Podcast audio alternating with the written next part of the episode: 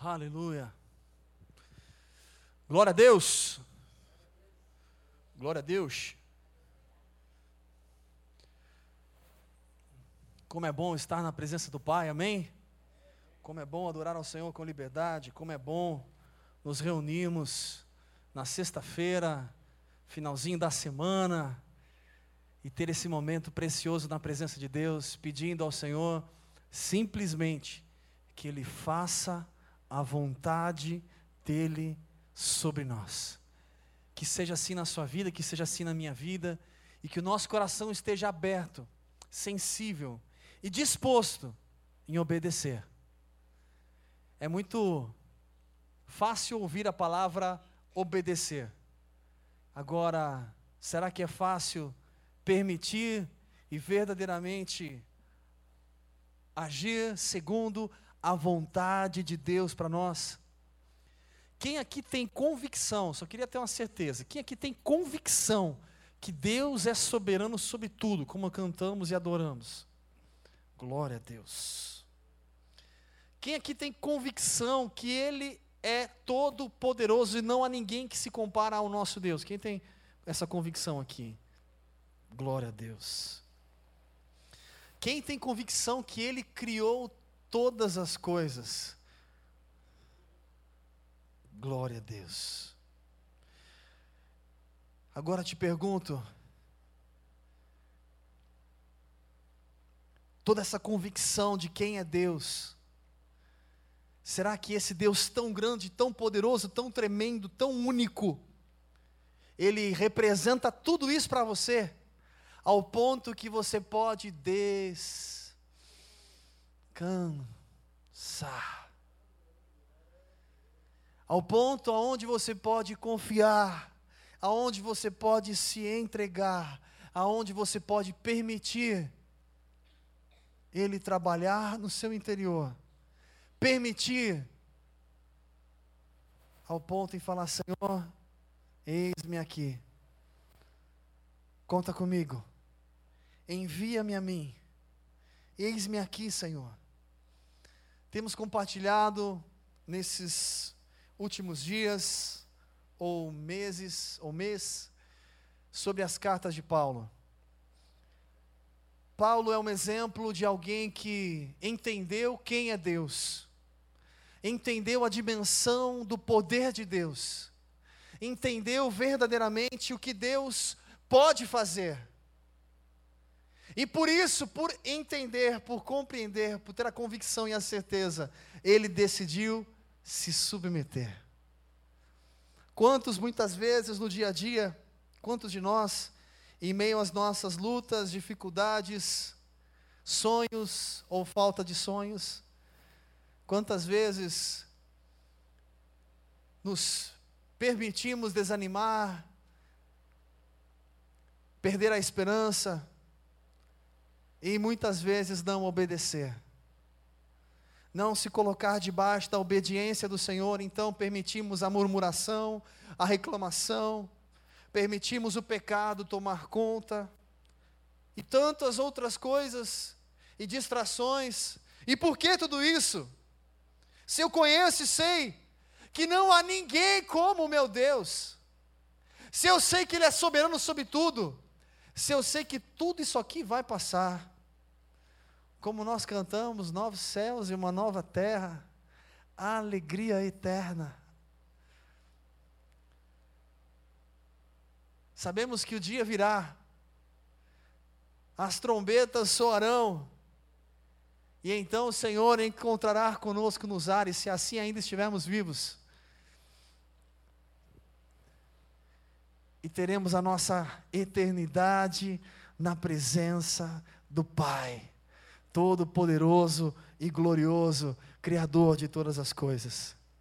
Quando falamos em céu, quando falamos em eternidade, as pessoas têm dificuldade em compreender isso. Eu vou te fazer uma grande pergunta, ou melhor, uma pergunta simples. Se você fosse Deus, pensa comigo. Se você fosse Deus, você guardaria o melhor para qual momento? Hã? Para o fim.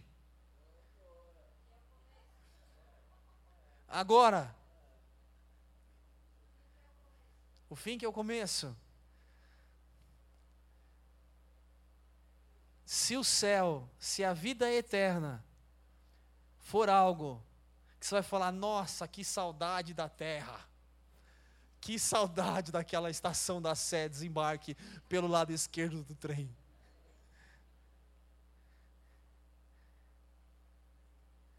Meu querido, se Deus é um Deus tão soberano, aonde aqueles que tiveram uma experiência, uma experiência em contemplar algo, eles não conseguiram expressar o que eles estavam experimentando, vindo, vendo.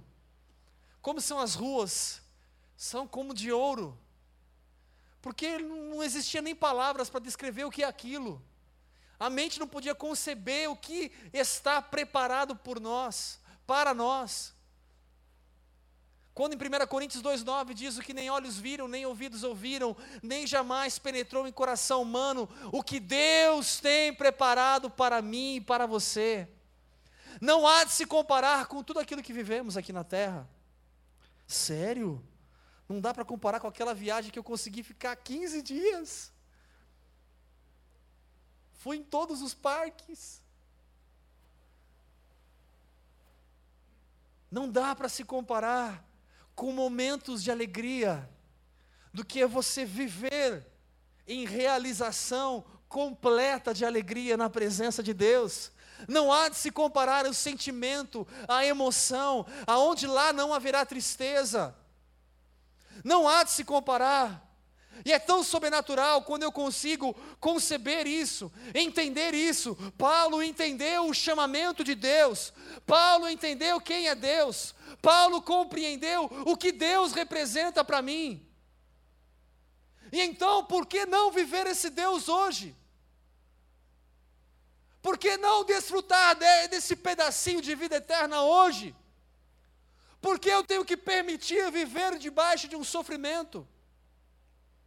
Ah, mas Jesus mesmo disse que no mundo nós teríamos aflições. Sim, mas ele também disse: tende bom ânimo, porque eu venci o mundo. Ele disse também: jamais te deixarei, jamais te desampararei. E ele enviou o consolador. Por que ele enviou o consolador? Para estar comigo em todas as circunstâncias. Até naquele momento que eu estou sozinho, em todas as circunstâncias. Mas eu estou cansado daquele meu apartamento vazio, em todas as circunstâncias. Ah, mas eu estou com um emprego ou sem emprego, em todas as circunstâncias. em todo o tempo. Como é bom entender isso. Paulo compreendeu. Eu quero compartilhar um pouquinho com você a carta aos Filipenses. Abre aí a sua Bíblia comigo no livro de Filipenses. Esta carta podemos dizer, pelos dados históricos, que é uma carta onde Paulo escreveu na sua primeira prisão em Roma. Ele ficou preso lá por duas vezes, na sua primeira prisão, onde ele escreveu diversas cartas. Ele escreve essa carta aos Filipenses, e muitos dizem que foi no finalzinho da sua prisão.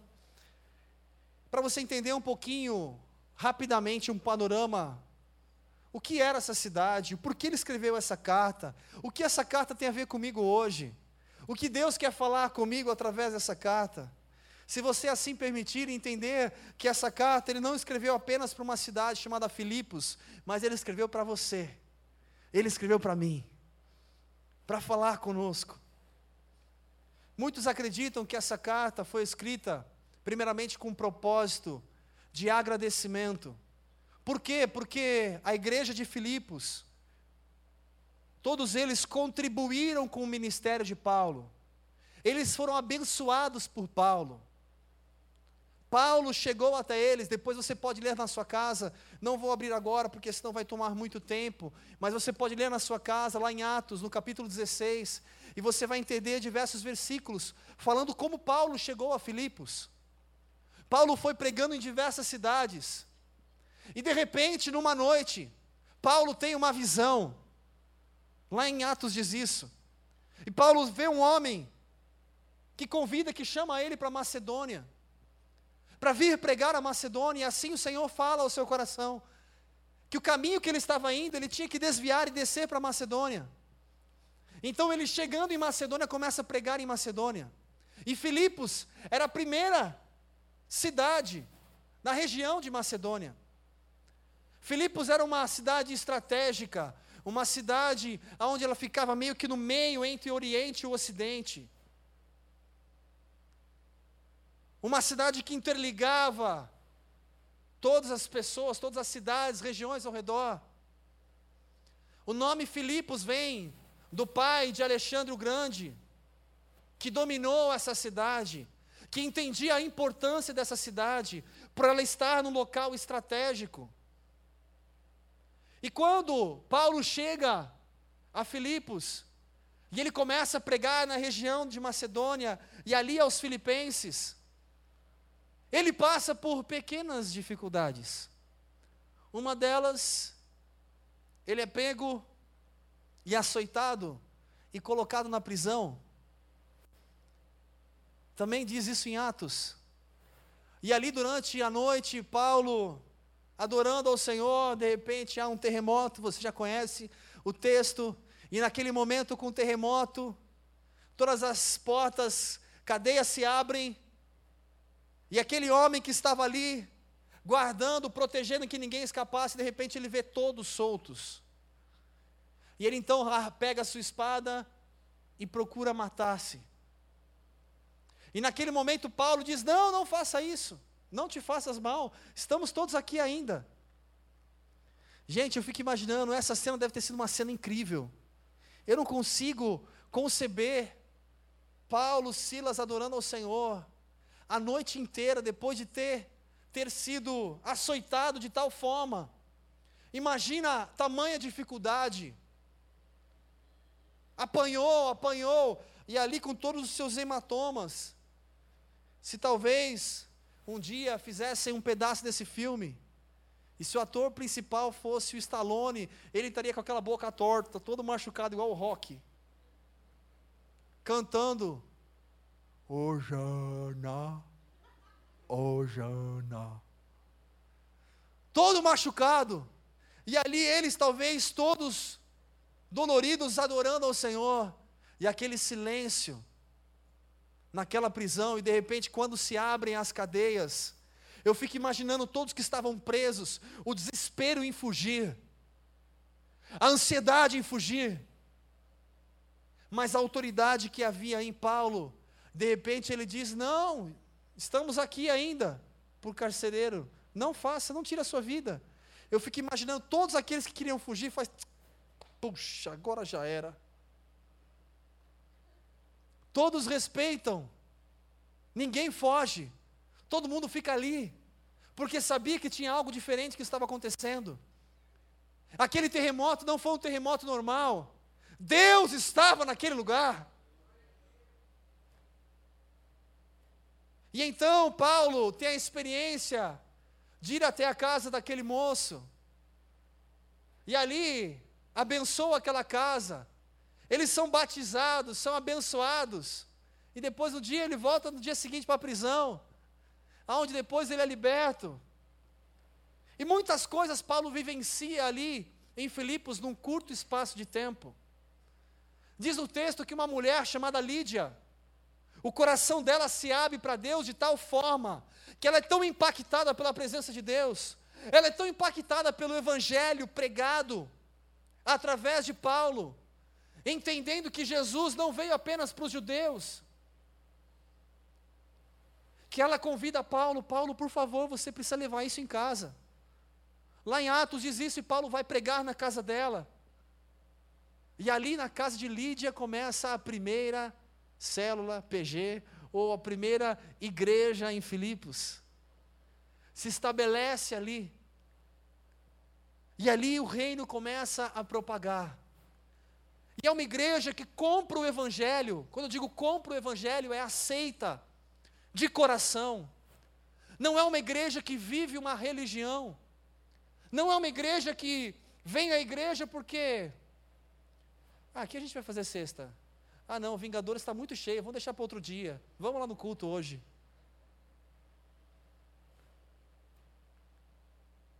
Não, mas tinha prazer por Deus, desejo por Deus. Paulo vai embora daquela cidade e vai para outras cidades. Sabe o que acontece? A igreja de Filipos, preocupada com o ministério de Paulo, reconhecendo quanto Deus estava nele e era através dele, enviava com certa frequência as pessoas que eram de Filipos: olha, vá até Paulo, ele está em tal cidade, leva esse mantimento para ele. Leva isso para suprir as necessidades dele. E aqui no texto, você vai ler a carta de Filipenses diversas vezes, ele agradece, falando que nenhuma outra igreja supriu de tal maneira como a igreja de Filipos, que entendeu o ministério dele e investiu no ministério dele, suprindo as necessidades. Ao ponto que ele fala: gente, para de enviar, eu tenho já demais.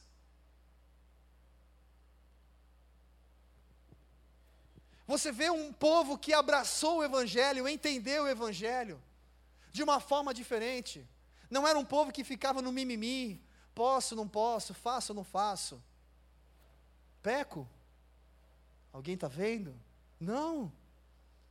Era um povo sedento por Deus. Era um povo que ansiava pela vida com Deus, pelo relacionamento com Deus, pela intimidade com Deus, um povo com o coração aberto, disposto a viver Deus. Eu quero ler aqui com você alguns versículos e passar aqui por algumas partes. No capítulo 1, você pode ler comigo, indo direto para o versículo 20. Diz assim: Paulo diz: A minha ardente expectativa e esperança é de em nada ser confundido mas ter muita coragem para que agora e sempre Cristo seja engrandecido no meu corpo, quer pela vida, quer pela morte. Pois para mim, o viver é Cristo e o morrer é lucro. Como é difícil entender que a minha vida tem um propósito. Ah, mas eu tenho um propósito de trabalhar, de conquistar, de casar, de prosperar, de viajar. E eu quero responder para você, querido, graças a Deus que você tem esse propósito. Glória a Deus. Não perca este propósito. Tenha filhos. Claro, tudo no seu tempo certo. Posso ouvir um amém? Glória a Deus. Sonhe, conquiste, lute, faça o seu melhor. Mas entenda, enquanto você aqui estiver, que a sua vida seja para agradar e glorificar a Deus. Que você possa valorizar que o viver aqui na terra, enquanto você viver, como Paulo dizia, viver é Cristo, é para Ele, é para resplandecer a glória dEle. Que as pessoas olhem para mim e vejam a glória de Cristo. Paulo entendia o propósito de Deus e se submetia ao propósito de Deus. Continuando, diz o texto: Mas se o viver na carne trouxer fruto para a minha obra, não sei então que deva escolher. Mas de ambos os lados estou em aperto. Tenho desejo de partir e estar com Cristo, o que é muito melhor, mas julgo mais necessário, por amor de vós, permanecer na carne.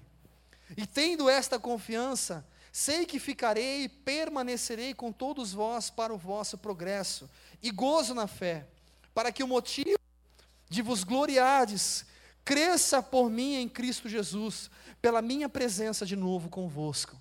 Olha que interessante, Paulo fala assim: olha, se eu fosse falar pelo meu desejo, ficar apanhando açoites, perseguições, naufrágio, malária, picada de cobra e tudo que você pode imaginar, eu preferia estar na presença de Deus. Era isso que Paulo estava dizendo. Mas, por causa de vós, eu entendo o propósito. Então, eu me submeto e ficarei aqui para oferecer o um melhor a cada um de vocês. Eu fico imaginando se todas as pessoas tivessem essa consciência. Eu fico imaginando, sabe, Vitão, se as pessoas tivessem a consciência, se eu ainda estou na empresa que Deus me colocou, é porque eu posso ser bênção naquele lugar. Se eu ainda não saí de lá, ou se Deus não me levou para um outro lugar, ou se Ele não abriu uma outra porta, ou se não surgiu uma, uma outra oportunidade, é porque enquanto eu estiver ali, eu posso ser bênção naquele lugar. Algumas pessoas têm dificuldade em entender, puxa, talvez eu ainda não casei, eu ainda moro com os meus pais. Enquanto você está então na casa dos seus pais, você pode ser bênção naquele lugar. Enquanto você mora ainda com seu amigo, com a sua amiga, e compartilha o apartamento ou casa, enquanto algumas coisas ainda não aconteceram, você pode ser bênção aonde você está.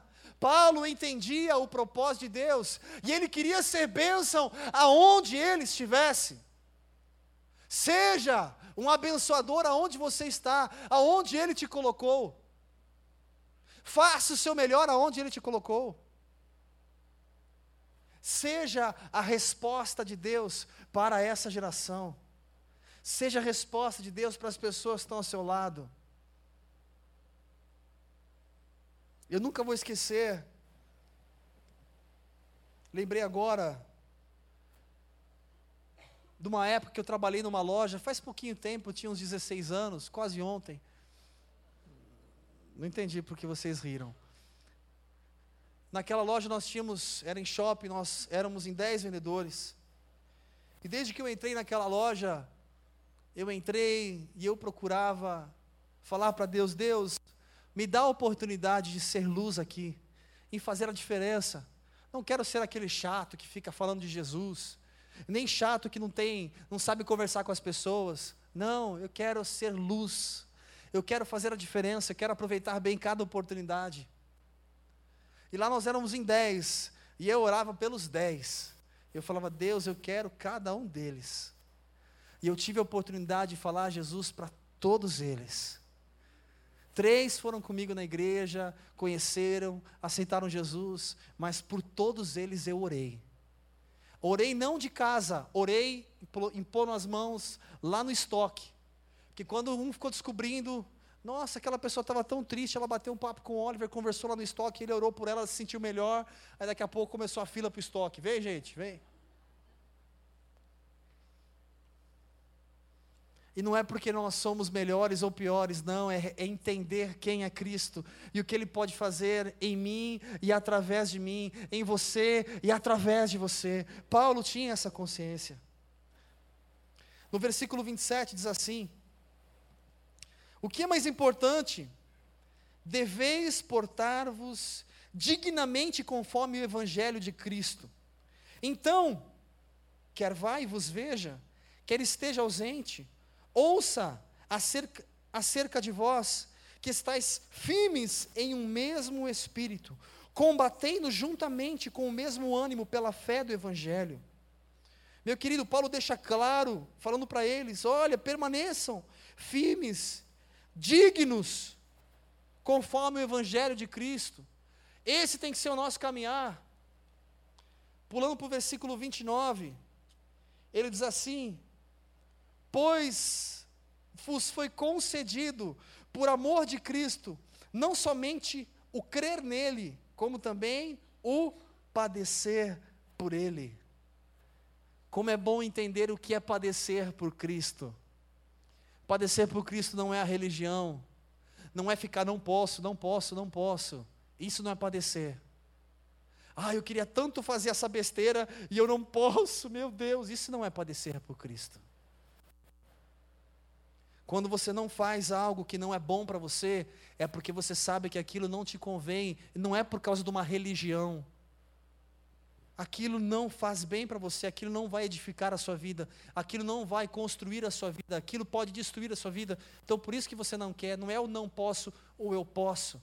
Porque Deus me deu livre arbítrio e eu tenho total entendimento daquilo que convém e aquilo que não convém. Agora, quando a gente entende um pouquinho mais profundamente o que é padecer por Cristo, padecer por Cristo, você vai precisar muitas vezes sacrificar a sua carne. E quando eu digo sacrificar a sua carne, a sua carne ela quer apenas algumas coisas. Vamos lá, pensa comigo, mas não pensa muito não, senão você vai dispersar. A sua carne quer um hambúrguer com pode ser com bastante bacon, aquele queijo derretendo para fora assim, ó.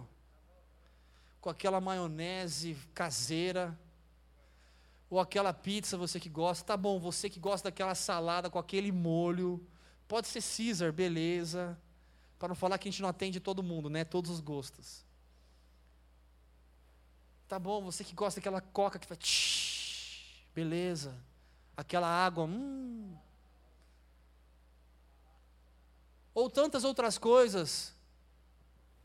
A gente precisa entender, quando a gente fala em padecer, não quer dizer que eu vou deixar de tomar coca, não é isso. Mas quando a gente fala em padecer, é saber que a minha carne, ela sempre vai querer o que tem, entre aspas, de mais confortável, ela vai querer que eu coloque os pés para cima, que eu ligue meu Netflix, ou meu Prime Video, ou qualquer outra parecida, e vamos assistir a segunda, terceira, quarta temporada, porque eu mereço descanso. Merece sim. A sua carne, ela sempre vai te levar a fazer tudo o que você puder, pensando somente em você e nunca no seu próximo.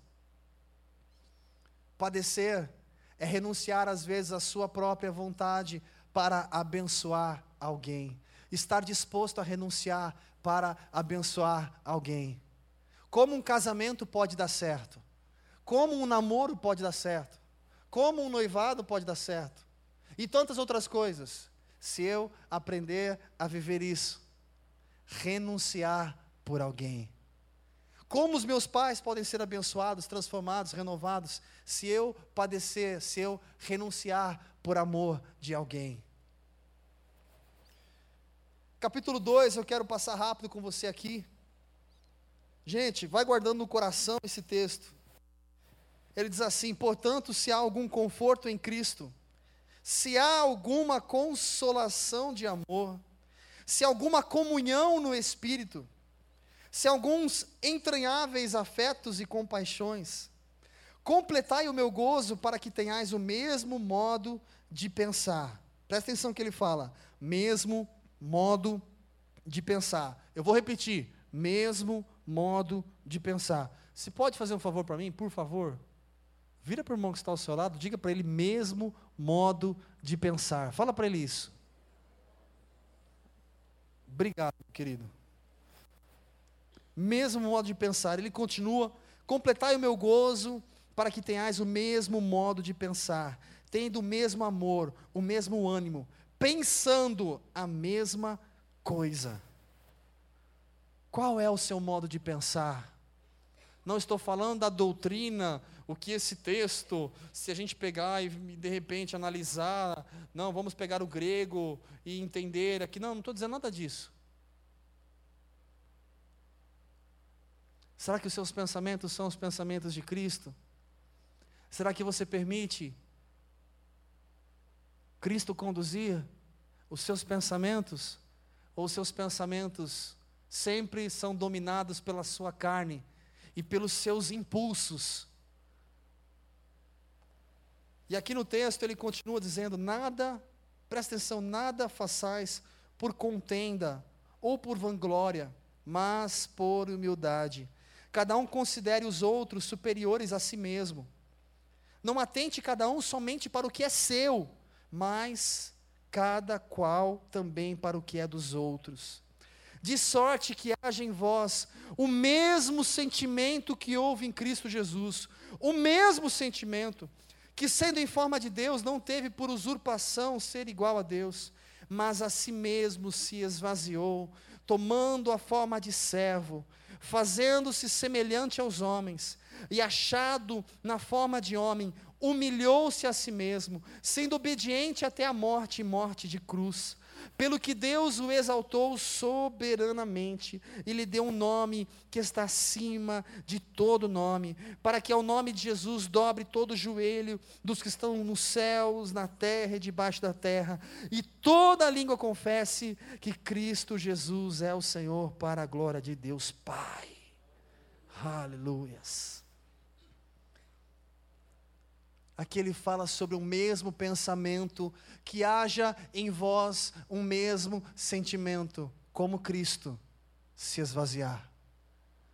Quantos exemplos a gente vê, até quando chega na parte de relacionamento, casamento, e faz uma comparação de Cristo e a igreja, renunciar. Eu preciso cada vez mais ser cristão. Qual que é a tradução de cristão? Pequenos cristos. Eu preciso ser parecido com Cristo. Quanto mais parecido eu for com Cristo, mais eu sou cristão. O que é ser parecido com Cristo? É só deixar o cabelo ficar comprido, não é isso? Parecido com Cristo, as pessoas precisam olhar para mim e precisam ver Cristo. E eu preciso ser a fonte de inspiração para algumas pessoas, para aqueles que estão ao meu redor. Gente, não porque eu sou melhor, não porque eu sou bom, não porque eu tenho tudo, não. Mas porque aquele que está em mim pode tudo. E Ele pode me dar uma força que vai além da minha força natural. Ele pode me ajudar a ir além do que eu posso. Porque Ele é Deus. E eu posso exalar esse amor às pessoas e demonstrar para elas como é bom amar e perdoar, do que viver com rancor. Porque há grandes e tantas separações hoje em dia, porque as pessoas não estão dispostas a renunciar, a se humilhar como Cristo fez, a se esvaziar, não estão dispostas a obedecer. Obedecer, não, não quero obedecer. Isso não é para mim tem que obedecer. Eu quero fazer do meu jeito, eu quero viver o meu evangelho, da minha forma, da minha maneira. Eu oro quando eu acho que eu tenho que orar, ou quando eu lembro, ou quando dá tempo, ou quando está tudo muito mal, aí eu oro porque não tem mais jeito. Ou eu busco, ou eu estudo a palavra. Quando dá. E aí a gente monta o nosso evangelho da nossa forma, como a gente acha que deve ser. Eu busco como eu acho que deve ser, eu leio como eu acho que deve ser. Eu fico imaginando um corredor para ele chegar numa Olimpíadas e de repente ele concorrer a uma medalha de ouro. Você acha que a vida dele foi fácil? E aí? Você acha que foi fácil? Eu fico imaginando, pegar alguns exemplos mais conhecidos. Eu me lembro, há poucos dias atrás, eu assisti um filme, filme não, um documentário do Evander Holyfield, falando um pouquinho das experiências dele com Deus. E ele falando, para quem não sabe, Vander Holyfield foi um lutador de boxe. E ele falando, quando ele pegou o cinturão, quando ele se tornou campeão, e ele olhou para tudo aquilo que ele viveu, a vida inteira ele se dedicou, quantas horas, quantos dias, quantas noites, quantas madrugadas, quanto esforço. Você não pode ficar acima do peso, não pode ficar abaixo do peso. Quantas renúncias. Imagina você ter muito dinheiro e você não pode chegar lá no Outback e me dar tudo. Não, me dá só Caesar. Porque eu não posso comer tudo que eu quero. Eu tenho que comer uma, eu tenho que ter uma alimentação regrada. E tanto esforço. Ah, eu não posso comer carboidrato. Ah, eu não posso comer isso, não posso comer aquilo. E tanto esforço. E aí ele diz quando ele chega lá, e ele conta que tinha mais uma luta que ele queria enfrentar para poder ser considerado como o campeão mesmo, ele queria enfrentar o Mike Tyson, mas o Mike Tyson estava preso. Cinco anos de prisão. E depois de cinco anos de prisão, quando Mike Tyson sai da cadeia e começa a volta a lutar, e começa a recuperar, dizendo que vai tomar um cinturão de volta, sabe o que acontece com Evander Holyfield? Ele perde uma luta, perde o cinturão. E Evander Holyfield perde o cinturão, perde a luta de uma forma tão boba, parece que ele não lutou aquele dia. E aí foram conversar com ele, ele falou que ele estava passando mal, sentindo falta de ar. E aí ele foi fazer um exame, sabe o que aconteceu? Ele estava com um problema no coração, e ele nunca mais poderia lutar. É legal esse documentário porque ele conta ele com o cinturão, com o sonho de enfrentar Mike Tyson, que todo mundo falava que ninguém vencia aquele homem. Era tudo no primeiro round, ele ganhava. Quando ele, tava, quando ele teve a oportunidade, agora eu vou conseguir enfrentar ele e mostrar o meu valor para as pessoas. Então ele tem uma doença. E ele é diagnosticado onde ele não pode mais lutar. Vai para a mídia, faz entrevista dizendo que não pode mais, mas o que vale mais do que a saúde, saúde é tudo. Graças a Deus eu posso viver. E então mostra no documentário ele indo num culto, aonde estavam pessoas como hoje aqui orando, clamando a presença de Deus. E ali naquele culto ele sente a presença de tal forma que ele levanta as mãos e ele fala: Eu fui curado. Naquele culto, o pastor aponta para ele e fala para ele: Você está sendo curado. Mostra o vídeo, mostra o momento. E aí, então ele vai fazer os exames e o que acontece? Ele não tem mais nada. E ele pode voltar a lutar. E aí conta a dedicação dele em voltar a lutar três anos depois. E então ele enfrenta seu maior adversário, Mike Tyson, e vence e ganha o título. Para quem lembra, o calção dele estava escrito Filipenses 4, 13. Posso todas as coisas naquele que me fortalece. Quantas pessoas se dedicam, se esforçam para alcançar um objetivo? Quantos, desculpa a expressão, hoje a gente olha eu vejo a começar dos adolescentes. Eita, povo mole, gente. Pelo amor de Deus. Não é nem pelo, é pelo amor de Deus. Eita, povo mole. Quantas pessoas se esforçam hoje, quantas pessoas não se esforçam? Não se esforçam? Quantas pessoas, qualquer coisa, estou desanimado, vou, prefiro morrer, me leve embora. Graças a Deus que isso não acontece com você, aleluia. É necessário esforço, querido, para se apoderar, como diz lá em Mateus 11, é necessário esforço para você se apoderar das coisas de Deus. Esforço, esforço. Aqui no texto, acelerando o passo, quero ler com você o versículo 14, que diz assim: Fazei todas as coisas sem murmuração nem contenda, para que sejais irrepreensíveis e sinceros, filhos de Deus inculpáveis no meio de uma geração corrompida e perversa, entre a qual resplandeceis como astros do mundo. Eu fico imaginando Paulo ali escrevendo a carta aos Filipenses, dizendo: olha, gente, continue fazendo essa diferença. Esse é o verdadeiro Evangelho. Continue fazendo como Cristo fez. Continue sendo astros nesse mundo, resplandecendo a glória de Deus. Essa é a nossa missão, essa é a nossa função. Esse é o nosso chamamento. Seja a resposta, seja a diferença, faça a diferença. O porquê a gente se acostuma com qualquer coisa? Me acostumo com as migalhas que caem.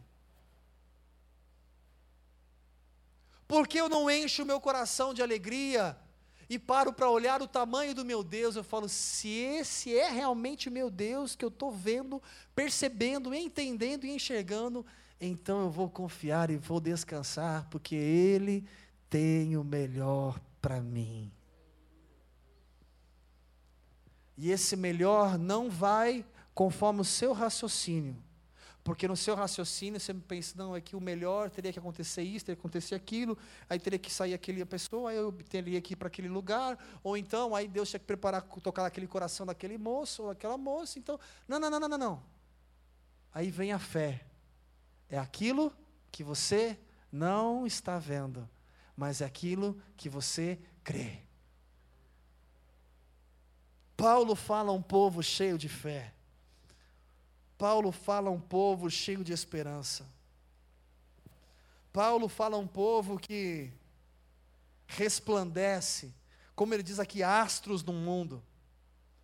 E aqui no texto, depois você pode ler em casa, ele ainda fala do cuidado com aqueles que parecem ser e não são. Lembra do Denorex? Cuidado com a cópia genérica. Parece é, mas não é. Cuidado. Aquele que parece ser cristão, ou aquele que diz ser, ou acha ser, e infelizmente muitas vezes não vive como cristão.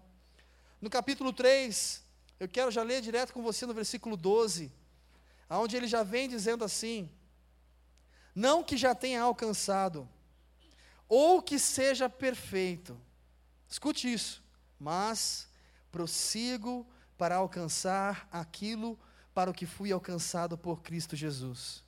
Irmãos, não julgo que o haja alcançado, mas uma coisa faço, e é que, esquecendo-me das coisas que para trás ficam, e avançando para as que estão diante de mim, prossigo para o alvo, pelo prêmio da soberania, da soberana vocação de Deus em Cristo Jesus todos quantos somos perfeitos, tenhamos este sentimento. E se pensais de outra maneira, também Deus vos revelará. Paulo está dizendo o seguinte, meus queridos, não para no tempo não. Já viu aquelas pessoas que param no tempo? Ah, e aqui na época, quando eu era jovem. Ah, quando eu estava lá com aquela pessoa que a gente quase casou namoramos 83 anos e quase casamos.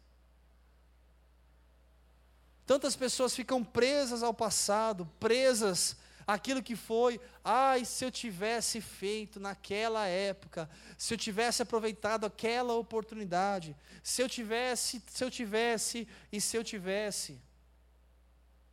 Aqui Paulo fala em prosseguir. Olha mais para trás não.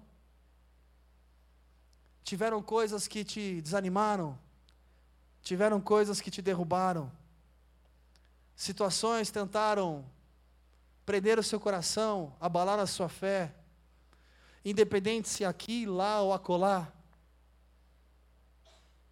Paulo está falando assim: vamos prosseguir? Vamos prosseguir? O que mais importa para Deus não é o que você fez ontem que mais importa para Deus é o que você vai fazer a partir de hoje. O que você vai fazer a partir de agora. O que você vai fazer? O que vai mudar? Prossiga, meu querido. Prossiga. Não para. Não recue. Não olhe para trás. E para finalizar, no capítulo 4, já indo direto para o versículo 6, ele diz assim: nas, vamos colocar as últimas exortações de Paulo. Ele diz: Não andeis ansiosos para coisa alguma, mas em tudo, pela oração e pela súplica com ações de graças, sejam as vossas petições conhecidas diante de Deus. E a paz de Deus, que excede todo, todo, todo entendimento, guardará os vossos corações e as vossas mentes em Cristo Jesus. Querido, será que você consegue entender essa palavra e receber essa palavra no seu coração?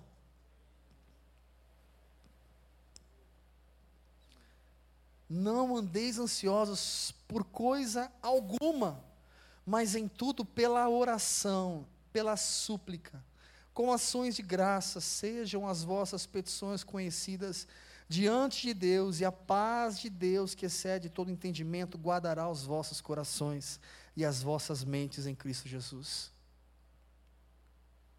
Meu querido, quer viver em paz? Quer viver em paz? Então guarda o seu coração. Da onde procede muitas coisas. Guarda a sua mente. Lembra que ele falou do modo de pensar? Guarda a sua mente. Tenha a mente de Cristo. Guarda o seu coração. A ira e tantos outros sentimentos que são produzidos aqui, ó, na minha alma, que inflama o meu coração e que vem, gera e transforma numa ação. Arranca isso de dentro de você. Arranca. Deixa, como Paulo, Deus cuidar ao ponto que você pode dizer: Eu permaneço sem nenhuma ansiedade, em paz. A paz que excede tudo aquilo que eu posso compreender e imaginar. É uma paz que só Deus pode me dar. É nessa paz. E por isso que no versículo 7 ele fala mais uma vez das vossas mentes. Ele começa o versículo 8 dizendo: Quanto ao mais, irmãos, tudo que é verdadeiro, tudo que é honesto, tudo que é justo, tudo que é puro, tudo que é amável, tudo que é de boa fama, se há alguma virtude e se há algum louvor nisso, pensai. O meu pensamento estar em, precisa estar e permanecer em tudo aquilo que edifica, em tudo aquilo que constrói, em tudo aquilo que abençoa. E não naquele jeitinho brasileiro. Para finalizar, o último versículo. Versículo 12, no capítulo 4, ele diz: Sei passar necessidade, e também sei ter abundância. Em toda maneira e em todas as coisas, aprendi tanto a ter fartura como a ter fome, tanto a ter abundância como a padecer necessidade. Posso todas as coisas naquele que me fortalece. Você pode ficar de pé nessa hora?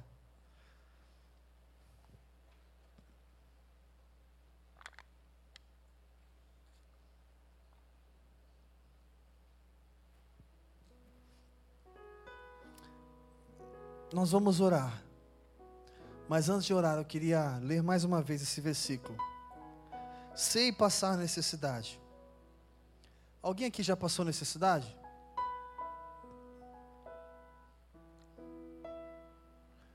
Eu quero ser ousado e dizer a vocês: todos nós passamos por necessidades todos os dias.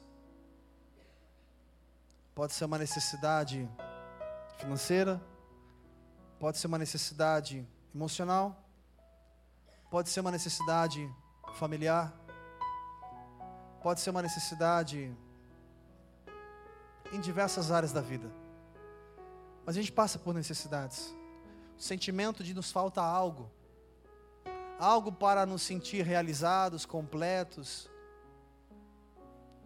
E aqui ele fala: Eu sei passar pela necessidade.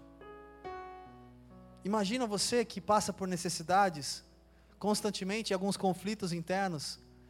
Paulo está falando assim: Meu, eu sei como faz isso. Eu sei como passar por isso. Eu sei como permanecer em paz. Presta atenção. Deixa cair isso no seu coração em nome de Jesus. Essa carta ele escreveu hoje para você. E se você saiu da sua casa e veio aqui, é porque Deus assim permitiu que você viesse, para Ele falar para você que Ele sabe como você pode viver em paz. Como ele já disse aqui, ele é a resposta para você, ele é a cura. E ele hoje traz essa cura física ou emocional, ele traz sobre você, se assim você permitir. Se assim você abrir o seu coração e permitir. E também sei ter abundância. Em toda maneira e em todas as coisas aprendi tanto a ter fartura como a ter fome, tanto a ter abundância como a padecer necessidades. Posso todas as coisas naquele que me fortalece. Eu posso passar por tudo, porque Ele me fortalece. Ele é a minha força, Ele é a minha inspiração. Nele eu tenho essa paz que excede todo o entendimento. Nele, através dele, somente Ele é o que eu preciso.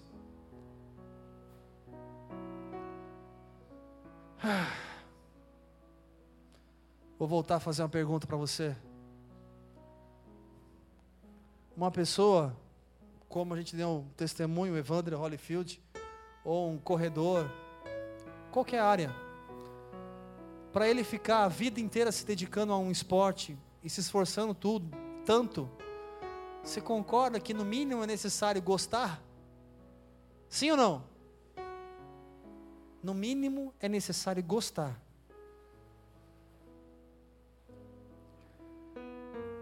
Se você tem prazer nisso aqui, e nessa lei você medita dia e noite, eu só consigo entender uma coisa. Se você tem prazer nessa palavra, prazer em estudar essa palavra, prazer em meditar nessa palavra, prazer em deixar isso ser vivo dentro de você e não apenas um livro. E não apenas um livro, porque se for só um livro ele vai ser cansativo. Mas ler, meditar e entrar na história e viver imaginando como se você estivesse ali sentado ao lado de Paulo e Paulo transmitindo um sentimento através de letras. Se você permitir isso, e permitir que isso seja vivo, aí eu posso dizer da mesma forma como um corredor, da mesma forma como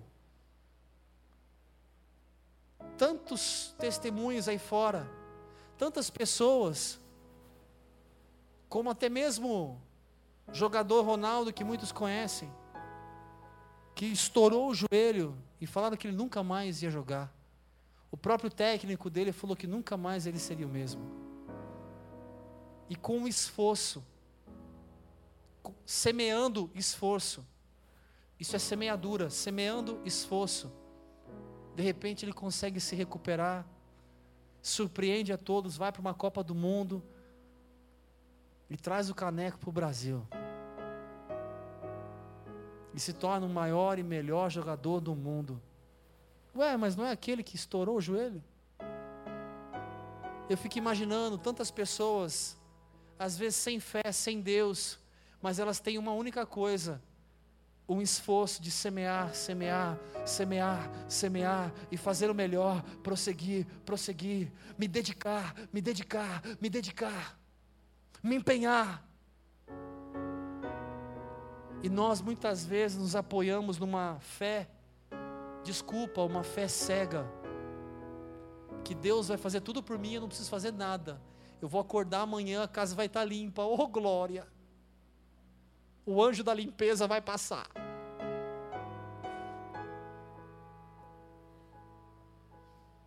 É necessário esforço. Não te mandei eu, Josué. Esforça-te. Tem de bom ânimo medita na minha lei dia e noite. Não te mandei eu? Esforça-te, esforça-te, esforça-te, esforça-te. Se tem prazer na minha lei, ah, mas eu estou cansado, ah, mas eu isso. Você tem prazer? Esforça-te, prossiga. Até quando você vai permitir repetir as mesmas coisas?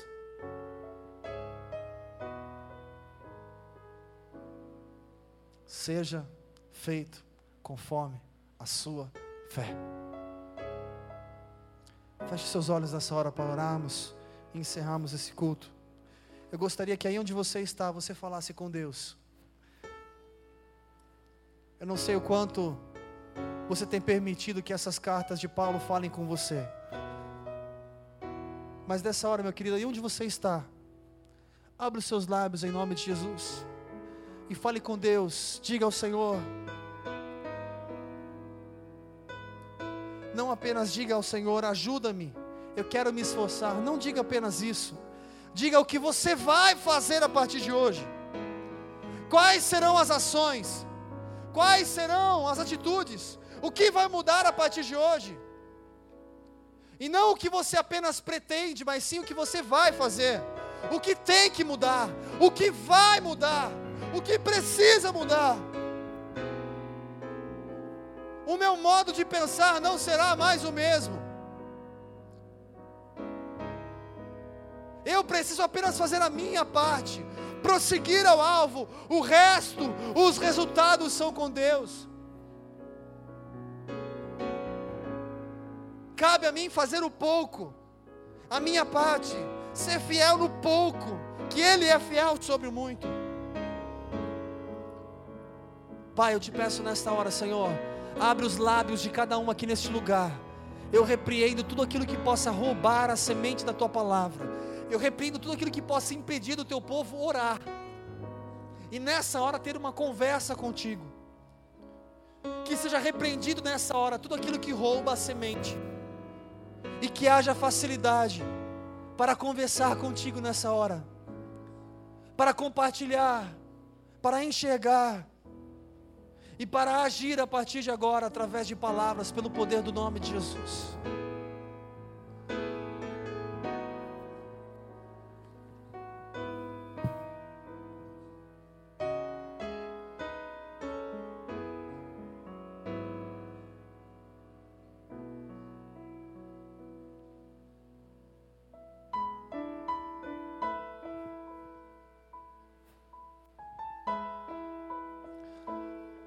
Vou pedir você agora, querido, se você puder, dê a mão à pessoa que está ao seu lado. Nós vamos fechar os corredores nessa hora.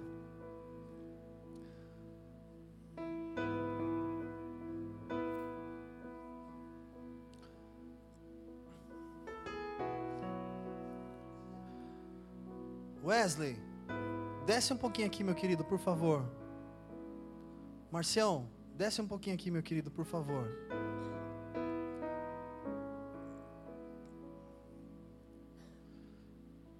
Fabrício, desce um pouquinho aqui, por favor.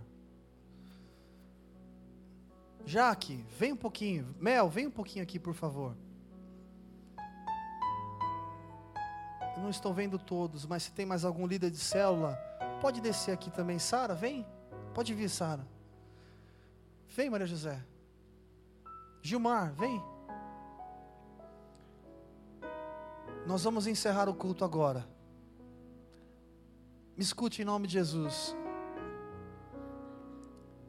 Querido, o amanhã não depende de mim, depende de você.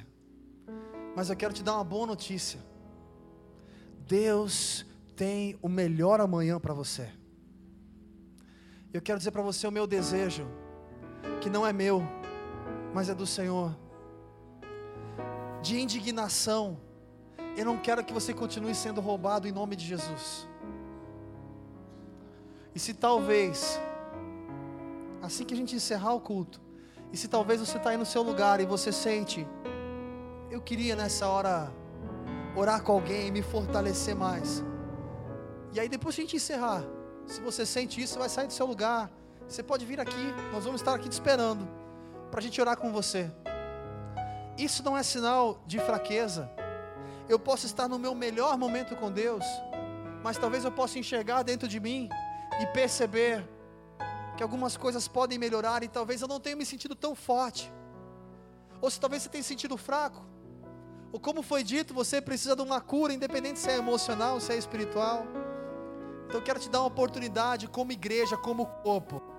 Quem quiser, nós estaremos aqui te esperando para a gente orar juntos. Amém? Feche os seus olhos nessa hora em nome de Jesus.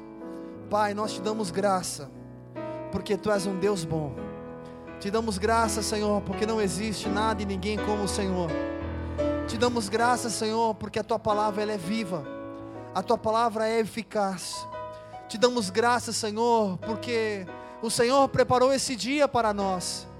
E Pai, eu te peço em nome de Jesus, ajuda-nos a entender que estar neste lugar vai muito além de uma religião, vai muito além de um horário programado, vai muito além de um compromisso, vai muito além de qualquer outra coisa.